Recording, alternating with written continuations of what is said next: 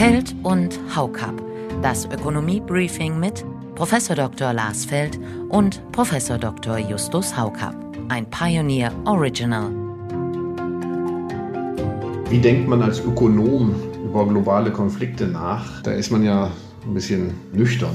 Können wir es uns eigentlich erlauben, dass ein diktatorischer Staat so expansionistisch, nationalistisch unterwegs ist, wie er das jetzt ist, und ihn einfach gewähren lassen, aus reinem wirtschaftlichem Egoismus. Also, dass Europa einen Handelskonflikt mit China beginnt, da habe ich wenig Sorge. Ich habe eher die Sorge, dass die USA einen beginnen und wir da mit drin hängen. Es gibt durchaus auch unter den konservativen Kreisen in China Kritik an der Politik, die Xi durchführt. Das wird eine der größten, glaube ich, außenpolitischen Herausforderungen der nächsten 20 Jahre sein.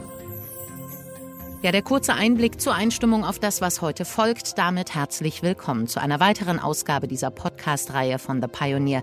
Mein Name ist Josie Müller, ich bin die Redakteurin in Berlin und wieder zugeschaltet sind aus Freiburg Lasfeld und aus Düsseldorf Justus Haukap. Herzlich willkommen, liebe Hörerinnen und Hörer. Auch heute diskutieren Lars Feld und ich über wirtschaftliche Entwicklung der jüngeren Zeit. Hallo Lars. Ja, hallo Justus und vor allen Dingen wunderschönen guten Tag, sehr geehrte Damen und Herren, die Sie uns zuhören an den ähm, Geräten zu Hause oder unterwegs, beim Jogging oder wo auch immer, zur zweiten Folge im neuen Jahr. Also, wenn Sie uns verpasst haben, dann aus welchen Gründen auch immer beim Après-Ski waren, trotzdem ein frohes neues Jahr äh, für die zweite Sendung. Après-Ski gibt es momentan nicht, Lars. Du sagst das so schön. Ich habe heute auch Informationen erhalten, dass es in Österreich Après-Ski gibt. Obwohl die Nachtgastronomie in Österreich das einzige ist, was geschlossen ist, äh, findet trotzdem Après-Ski statt. Äh, privat möglicherweise. Ab 22 Uhr ist alles zu.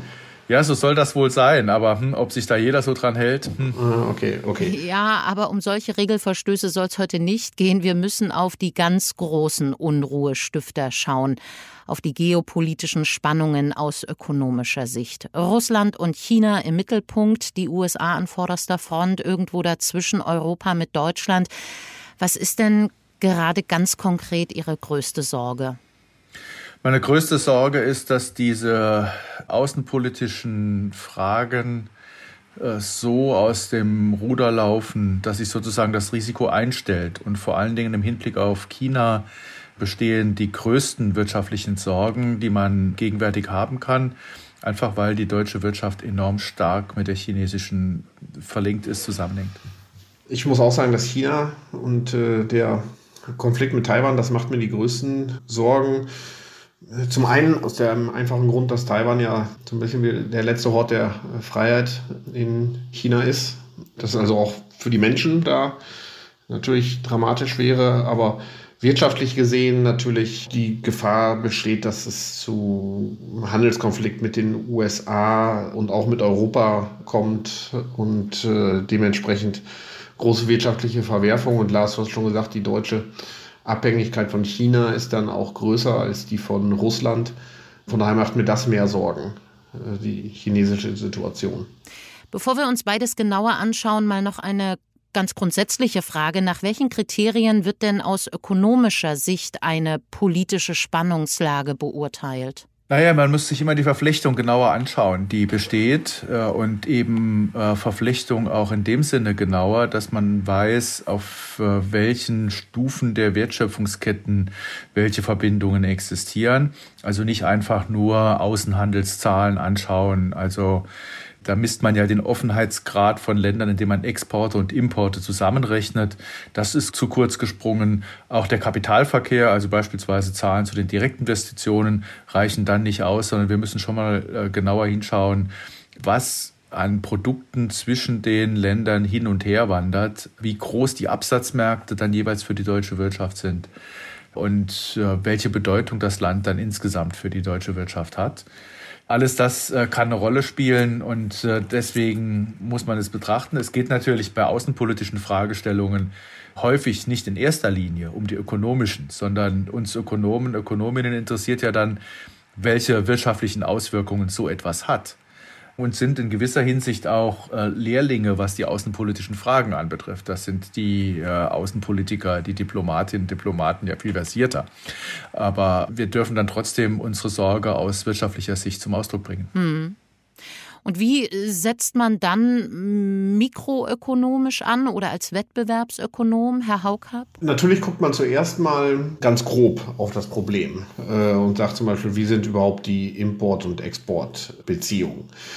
Dann hat man erstmal einen Eindruck äh, für eine gewisse Größe des Problems. Und wenn man sagt, die Import- und Exportverflechtungen sind klein, dann kann das natürlich immer noch sein, dass das nichtsdestotrotz, weil das ein ganz spezielles Gut ist, was man unbedingt für bestimmte Produktionsprozesse braucht, dennoch die Auswirkungen groß sind. Aber erstmal so als Daumenregel kann man das ganz gut benutzen. Dann versucht man natürlich genau wie äh, Lars das eben gesagt hat, mehr ins Detail reinzugehen und sagt, ähm, jetzt müssen wir mal die Wertschöpfungsstufe aufdröseln. Also etwas simplifiziert gesprochen, wenn man jetzt einfach äh, Bier gegen Wein tauscht, dann ist das nicht so schlimm, wenn der Außenhandel zum Erliegen kommt. Dann müssen wir halt mehr Bier trinken und die Franzosen mehr Wein. Äh, das ist natürlich jetzt ein, ein Beispiel, was äh, aus der Luft gegriffen ist. Es ist nicht realitätsnah. Äh, wenn natürlich das jetzt Produkte sind, die als Vorprodukte dienen, also etwa äh, Chips oder äh, seltene Erden, die für Produktionsprozesse benötigt werden und so, dann ist das natürlich nicht so leicht, darauf zu verzichten und einfach zu sagen, dann nehmen wir eben irgendwas anderes und substituieren das dann mal. Ähm, dann kommt natürlich der Wettbewerbsökonom, der sich auch die Marktstruktur anguckt und sagt, gibt es denn Alternativen? Können diese Produkte auch von woanders importiert werden, auch wenn das ein bisschen teurer ist, möglicherweise? Oder sind die wirklich nahezu unverzichtbar und die Produktionsprozesse kommen zum Erliegen und je äh, monopolartiger die Strukturen sind, sag ich mal, also je weniger man das substituieren kann, desto gravierender sind natürlich letztendlich die Implikationen von solchen Verwerfungen, die durch Handelskonflikte entstehen. Ja, beim Realismus, äh, Justus, musst du ja auch nochmal sehen, dass es in Deutschland gute Weingegenden gibt. Also nicht nur Frankreich muss äh, dann mehr Wein trinken, sondern wir können das ja auch substituieren durch den eigenen den haben wir auch keinen Handelskonflikt. ja, und äh, ich wollte jetzt aber nicht auf den chinesischen Wein, auf den würde ich verzichten tatsächlich. Ja. Gut, das gebe ich zu, ja. Ja, noch ist die Stimmung bestens, aber natürlich mit Blick auf die geopolitischen Spannungen wird der Ton gleich noch ein anderer. In ganzer Länge hören Sie diese Ausgabe als Teil unserer Pionierfamilie. Nur mit Ihrer Unterstützung können wir werbefreien, unabhängigen Journalismus bieten. Alle Infos dazu finden Sie auf thepioneer.de. Wir würden uns sehr freuen, wenn auch Sie mit an Bord kommen. Ja, liebe Hörerinnen und Hörer, vielen Dank, dass Sie heute bei uns waren. Wir freuen uns auf Ihr Feedback und vor allen Dingen auf die nächste Folge. Und wir nehmen uns vor, dann etwas zuversichtlicher in die Zukunft zu blicken. Liebe Hörerinnen und Hörer, ich wünsche Ihnen eine schöne Woche, schöne 14 Tage, um genauer äh, zu sein, erfolgreiche. Bleiben Sie uns gewogen. Bis demnächst. Feld und Haukap. Das Ökonomie-Briefing mit Prof. Dr. Lars Feld und Prof. Dr. Justus Haukapp. Ein Pioneer Original.